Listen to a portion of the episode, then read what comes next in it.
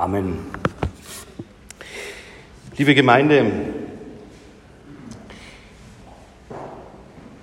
in einem theologischen Buch steht geschrieben, der Segen ist die Handlung des Pfarrers, bei der er unter Auflegen der Hände den Geist Gottes auf den Menschen bringt und ihm so in Wort und Tat das Umgebensein Gottes vermittelt. Wir sehen also, der Segen Gottes, um den es heute in dieser Predigt gehen soll, aus unserer Reihe der gottesdienstlichen Abschnitte, ist ganz elementar verbunden mit körperlicher Berührung und mit Zuwendung zur Person. Es wird sozusagen ein Dreiecksverhältnis aufgespannt. Ein Verhältnis zwischen Segnendem, dem Pfarrer, dem, der den Segen empfängt, und Gott. Wir haben das heute auch bei Lola gesehen. Sie wurde gesegnet mit dem Geist Gottes, ihr individuell ein Taufspruch zugesprochen und sie durch Wasser und anschließende Handauflegung in den Segen Gottes mit hineingenommen. Der Segen Gottes also als Handlung am Menschen, der ihn begleitet und auf dem Weg mit seinem Segen und seiner Kraft ausstattet. Was könnte es schöner geben bei einer Taufe als dieses segnende Moment? Was könnte es schöner geben bei einem Leben oder in einem Leben als diese Berührung und Zuwendung, die immer wieder zu Menschen kommt und ihnen geschieht?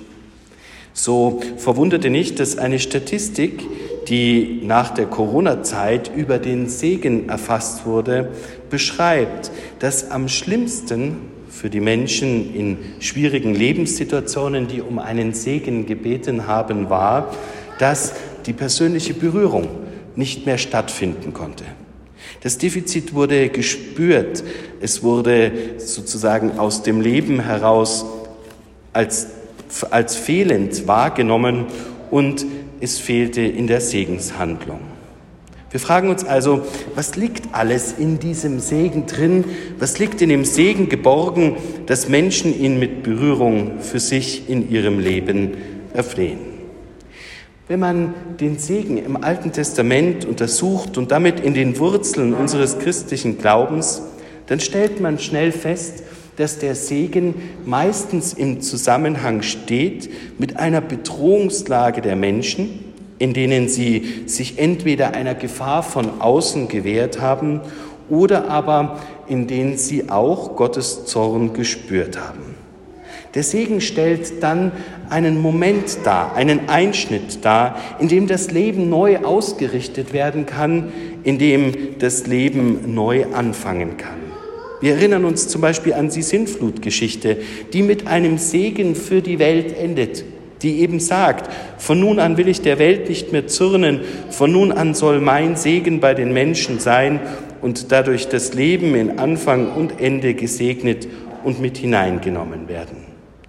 Der Segen ist aber dabei nicht nur ein zugesprochenes Wort Gottes, eine Hinwendung Gottes, dass der Mensch nun neu beginnen kann und neu starten kann, sondern der Segen ist dabei vielmehr etwas, was sich im Alten Testament als Schutzraum um den Menschen herum darstellte. Wir lesen zum Beispiel in den Psalmen immer wieder von Momenten, in denen Menschen einer feindlichen Umwelt ausgesetzt sind, in denen sie in einer kriegerischen Situation bedroht werden, durchaus auch durch körperliche Gefahren, und in denen sie dann den Segen Gottes erbitten und erflehen und ihn wahrnehmen, geborgen zu sein, umfasst zu sein, ja mit hineingenommen zu sein in Gottes guten Anfang und Gottes gute Lebensweg. Der Mensch hat also ein Bedürfnis nach Schutz, nach Begleitung, nach Aufgerichtetsein.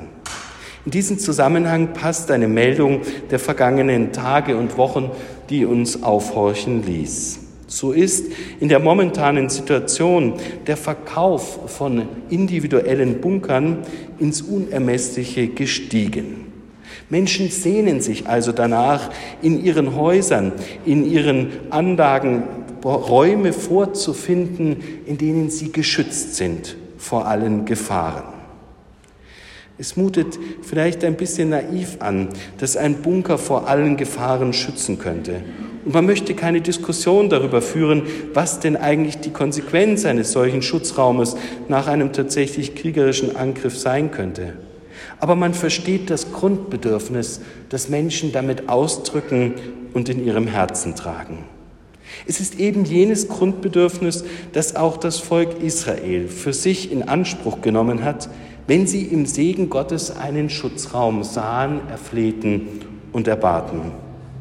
Vielleicht sogar ein viel größerer und mächtigerer Schutzraum, nämlich einer, der nicht wie ein Bunker im Garten fest verankert unter der Erde ist, sondern einer, der mitgeht, mitwandert, der überall vorhanden ist, der Menschen begleitet und leitet, der einen umgibt und umfängt, ja, der verbunden ist mit körperlichem Signal, mit Zuwendung, mit dem, dass eben der Mensch sich geborgen fühlen kann auf Erden.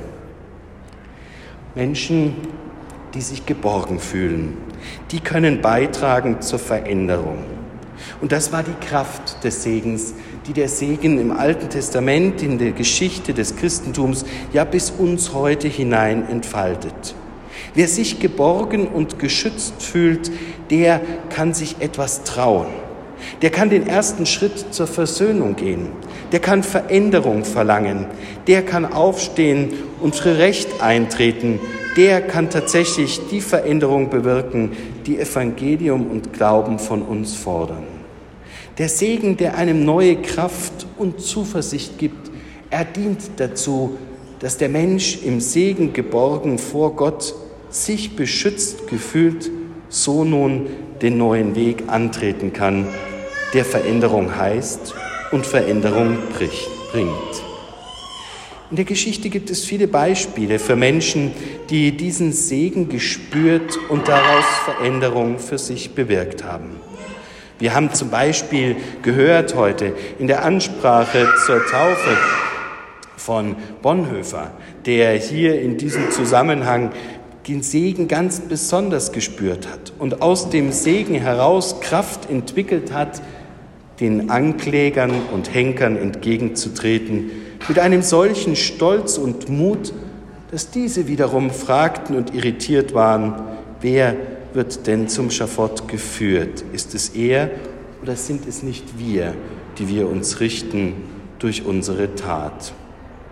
Ja, tatsächlich einen Segen zu spüren, Schutzraum für die Seele aufzuspannen, darin Zukunft zu entdecken und Veränderung zu leben, das ist die Kraft des Segens, die wir hier einander spenden und die wir miteinander teilen. Dabei gibt es natürlich den Segen, den klassischen Segen, den trinitarischen Segen, den wir hier zusammen sprechen. In ihm liegen die Dinge des Geborgens und auf dem Wegsein ineinander verschränkt. Der Herr segne dich und behüte dich. Hier wird der Schutzraum aufgespannt. Er erhebe sein Angesicht über dir. Dadurch, dass Gott oben ist, bleibt der Blick erhöht, Gott ansehend, aufrecht gehend in die Welt hinein. Er erlasse seinen Segen über dir sein und schenke dir deinen Frieden. Darin spüren wir, mit seinem Frieden darf Frieden auf Erden sein.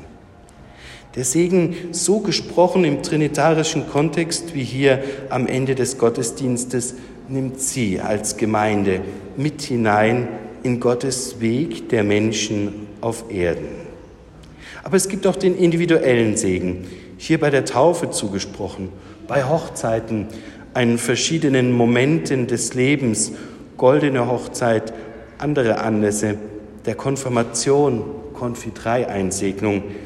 Wir leben mit dem Segen in den verschiedenen Momenten und Schnittflächen unseres Lebens.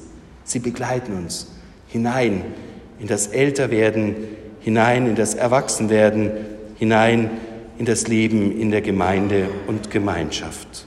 Dadurch wird klar, diese Gemeinschaft, sie steht in der Zuversicht und im Zutrauen, dass Gottes begleitender Weg bei ihr ist, alle Tage bis an der Weltende.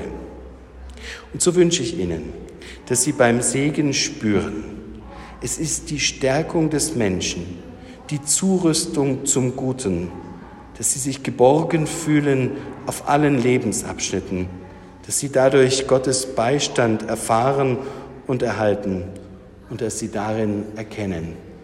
Gottes Segen ist der Segen zur Veränderung, zum Guten, zur Begleitung, der Schutzraum für unsere Seelen. Dazu helfe uns Gott mit seinem segnenden Geist in Ewigkeit. Amen.